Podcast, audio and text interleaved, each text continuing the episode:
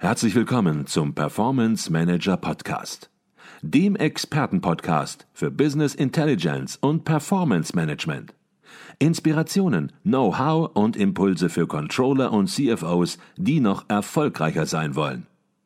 Ihr heutiger Gastgeber Peter Blum.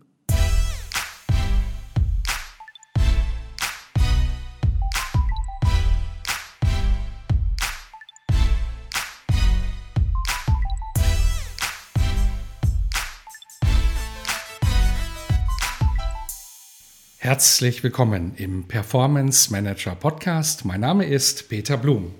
Bei mir ist zum letzten Mal im Jahre 2021 Professor Dr. Nicole Jekel. Neben ihrer Lehrtätigkeit als Professorin für Controlling an der Berliner Hochschule für Technik ist sie Autorin für das Controller Magazin, der auflagenstärksten Fachzeitschrift für Controller im deutschsprachigen Raum und nicht zuletzt das offizielle Organ des ICV des Internationalen Controller Vereins. In ihrer regelmäßigen Kolumne mit dem Titel Controlling Rocked geht es in der sechsten Ausgabe des Jahres 2021 um die Berichterstellung für unterschiedliche Adressaten. Unser Podcast begleitet die Kolumne nun schon im zweiten Jahr, doch zunächst mal ein letztes Mal im Jahre 2021. Herzlich willkommen im Performance Manager Podcast, Professor Dr. Nicole Jekel. Ja, vielen Dank.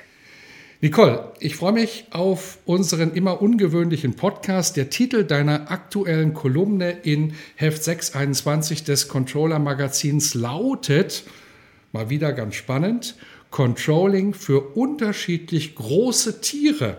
Adressatengerechte Berichterstellung für unterschiedliche Persönlichkeitstypen. Ein Thema, das wieder einmal Rätsel aufgibt. Worum geht es? Ja, hier geht es tatsächlich um vier verschiedene Typen, also vier Persönlichkeitstypen. Und jeder Mensch hat natürlich alle vier Facetten in sich vereint, nur halt unterschiedlich ausgeprägt. Mhm. Und ähm, ja, das ist immer spannend, ähm, dass man halt die Berichterstattung entsprechend dann auch für diese Typen ja, wählt. Ne? Mhm. Jetzt gibt es ja ganz unterschiedliche Modelle, verschiedene Modelle, um Typen von Menschen zu beschreiben. Man hat fast so ein bisschen den Eindruck, jeder hat so sein eigenes Modell. Aber im Kern sind die Modelle alle gleich. Ist das so oder gibt es da wirklich fundamentale Unterschiede zwischen den Modellen, die Persönlichkeitstypen beschreiben? Ja, ich glaube, die gehen eh alle auf unseren ähm, Herrn Jung zurück. Irgendwie basieren die irgendwie alle darauf. Und ähm, dann gibt es das Disk-Modell ne, oder das ähm, Insights-Modell oder ähm, äh, das Bochumer Inventar. Also es gibt da ganz viele Modelle äh, und ähm, ich finde die alle recht gut. Und ich wechsle auch immer mit den Modellen. Hier habe ich jetzt einmal mich an diesem Disk-Modell angelehnt, ähm, also dominante, inspirierende, stetige, gewissenhafte Typen und der Tobias Beck hat das ganz lustig noch mit Tieren ähm, dargestellt. Und dann habe ich das mal so zusammengepackt und gesagt, ach, hier die, die dominanten Haie, ne, das sind die roten, fand ich ganz witzig irgendwie. Also die, die wenig, ähm, die wenig Sachen mögen, wenig Alternativen und ähm, sehr laut sind, so als mhm. Typen. Okay. Die wollen nicht zehn Optionen haben, sondern zwei, maximal. Da gehen wir auch gleich noch ein bisschen tiefer drauf ein. Wir reden gleich noch über Delfine, über Wale, über Eulen.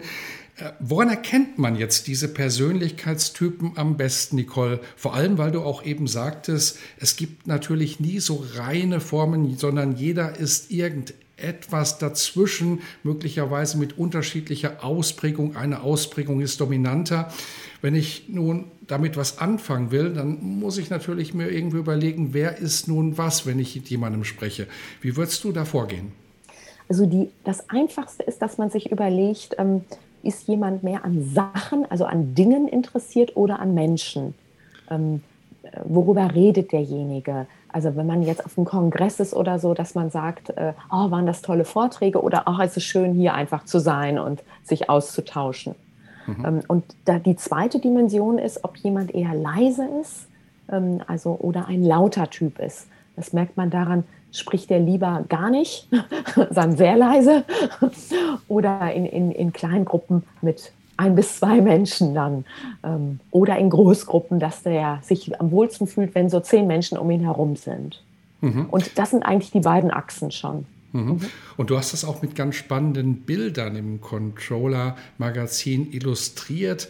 Ja, wer da den Einblick haben möchte, wie die Bilder aussehen, ich glaube, der soll direkt ins Controller-Magazin schauen, die jetzt zu beschreiben, das würde ein bisschen weit führen. Aber was natürlich wichtig ist, wie können Controllerinnen und Controller diese Informationen, über die wir jetzt gesprochen haben und auf die wir jetzt auch gleich nochmal ein bisschen detaillierter eingehen, konkret für die adressatengerechte Erstellung von Berichten denn überhaupt nutzen? Ja, also man könnte dann ähm, überlegen, wer ist meine Zielgruppe und was sind das für Typen in ihrer Hauptausprägung. Und äh, dass man dann entsprechend in der Farbe, also in diesem Typenmodell dann die, die, die Beschriftung, ich sag mal, der Berichterstattung durchführt, ne? dass man deren Worte wählt. Also weil mhm. ich gerade gesagt habe, ein roter Hai, der will maximal zwei Optionen haben, aber ein Hai will immer entscheiden. Der, also der braucht dann, ich sag mal so, wie so ein Multiple-Choice-Kästchen, Variante 1 oder Variante 2. Wenn man dem zehn Varianten gibt, dann sagt er, oh, dann hört er gar nicht zu. Ne? Also dann das wissen sie wahrscheinlich auch selber. Solche Menschen haben sie, glaube ich, jetzt schon im Kopf. Mhm, okay. Du hast das auch beschrieben im Heft mit ja. dem Stichwort Ergebnisse bitte. Ja, Kein bitte. Gelaber mhm. sozusagen, mhm. sondern Ergebnisse bitte. Mhm. Jetzt gibt es aber auch noch den inspirierenden, innovativen Initiativen Gelben Delfin. Wie spricht man ja. die denn am besten an? Genau. Die brauchen immer was Neues.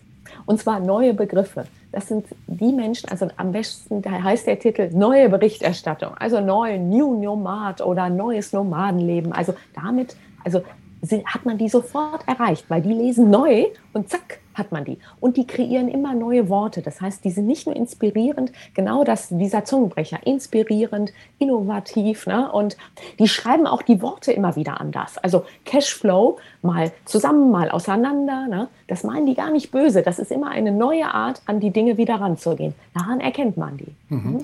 Also immer neu an die Dinge rangehen, aber mhm. immer mit, und so hast du es zusammengefasst, Mehrwert bitte. Ja.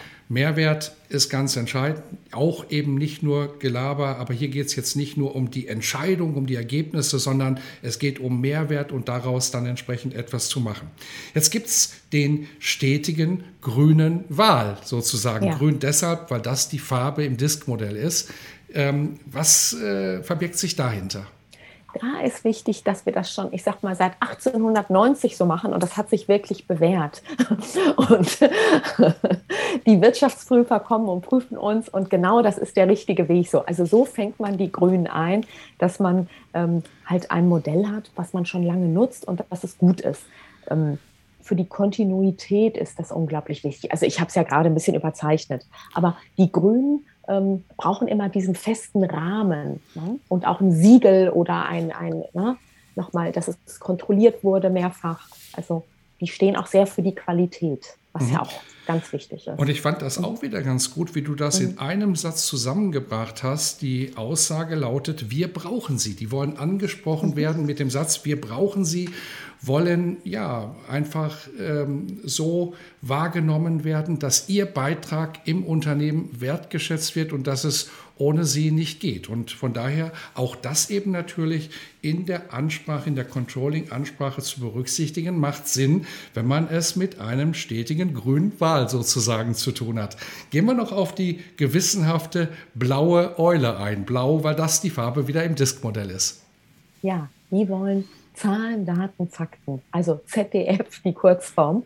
Und ähm, ganz viele Optionen, ganz viele Modelle, die Analyse äh, und die Quellen müssen stimmen. Ne? Und das Kleingedruckte, die lesen auch alles, das Kleingedruckte. Mhm. Und äh, die sind halt anders wichtig. Ne? Mhm. Wunderbar. Ich glaube, besser kann man das nicht zusammenfassen als mit dem Kürzel ZDF, Zahlen, Daten, Fakten. Jetzt werden natürlich manche uns zuhören im Controlling und werden sagen, Mensch, was erzählen die da?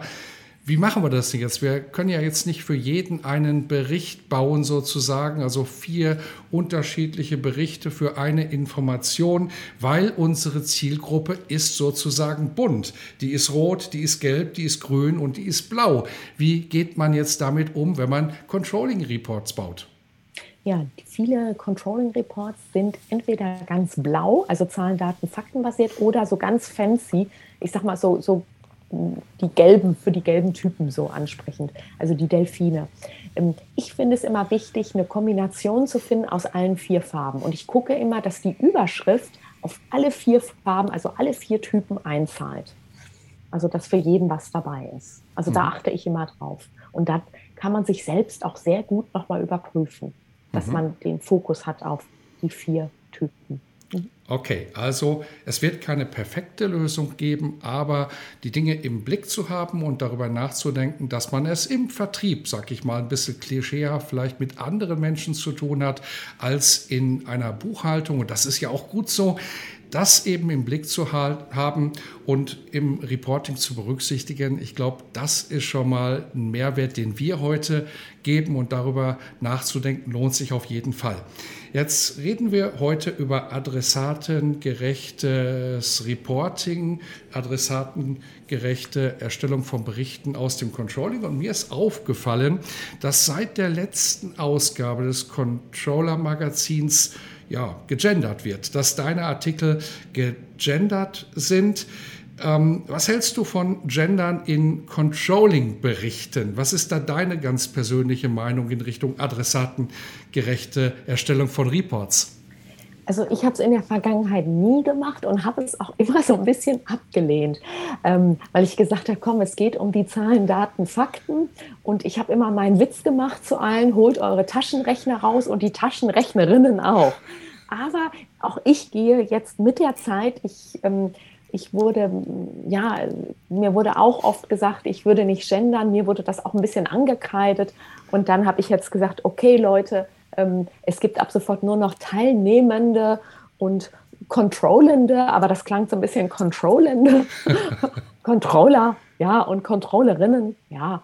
Also ich glaube, wenn ich wenig Zeit habe, sage ich immer noch Controller, aber ich bemühe mich. Mhm. Okay. Ich, ich fange an. Was mich jetzt natürlich interessiert wird, du machst das jetzt zwei Jahre schon, diese Kolumne Controlling rockt und hast auch, das weiß ich, eine Menge Feedback zur Kolumne bekommen und auch Feedback zum Podcast, den wir ja auch im Grunde genommen zwei Jahre lang ähm, äh, entsprechend nun gemeinsam machen. Vielleicht kannst du ein bisschen was zu dem Feedback sagen, was gekommen ist. Ja, also was mich jetzt richtig zum Schmunzeln gebracht hat, dass drei Leute mir geschrieben haben und gesagt haben, sie hören uns immer, lieber Peter, das wäre so amüsant. Und das Erste, wenn Sie das Controller-Magazin aufschlagen, wäre diese Kolumne, dass Sie die lesen. Weil Sie gesagt haben, da, lesen sie, da lachen Sie immer, sind Sie in einer guten Stimmung. Ne? Also nach dem Persönlichkeitsmodell, ne? mehr so die, die Menschenebene. Äh, aber es geht dann auch immer um eine lustige Sache. Also Sie fühlen sich inspiriert. Und das mhm. ist doch toll. Also, wo ich denke, wow, da habe ich auch gesagt, ich mache weiter. Genau, wir machen weiter.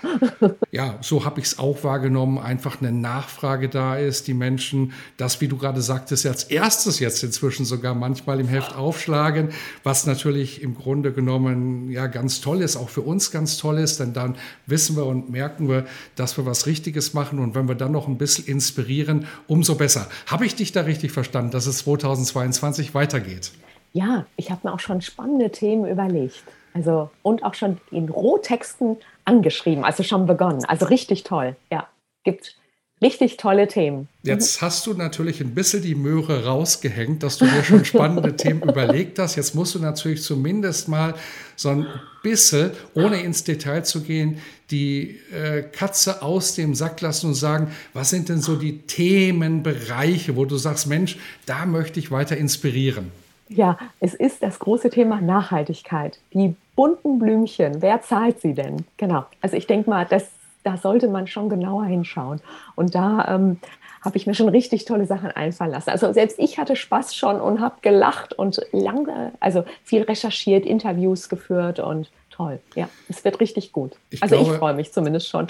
ich, ich, glaube, ein ganz spannendes und vor mhm. allen Dingen auch ein sehr, sehr kontroverses Thema. Mhm. Das darf man auch sagen. Genau. Da kann man unterschiedliche Meinungen haben. Da haben auch ja, Praxis und Wissenschaft durchaus unterschiedliche Meinungen. Auch in den Lagern sozusagen, wenn man das so sagen darf, mhm. gibt es da ganz unterschiedliche Auffassungen. Und ich glaube, da werden wir auch ganz spannende Inspirationen im nächsten Jahr dann hoffentlich wieder geben können. Nicole, herzlichen Dank für bisher zwei ganz spannende Jahre mit Controlling Rock, die wir mit dem Performance Manager Podcast begleiten dürften. Und herzlichen Dank auch natürlich wieder für diesen aktuellen spannenden Podcast. Ja, lieben Dank.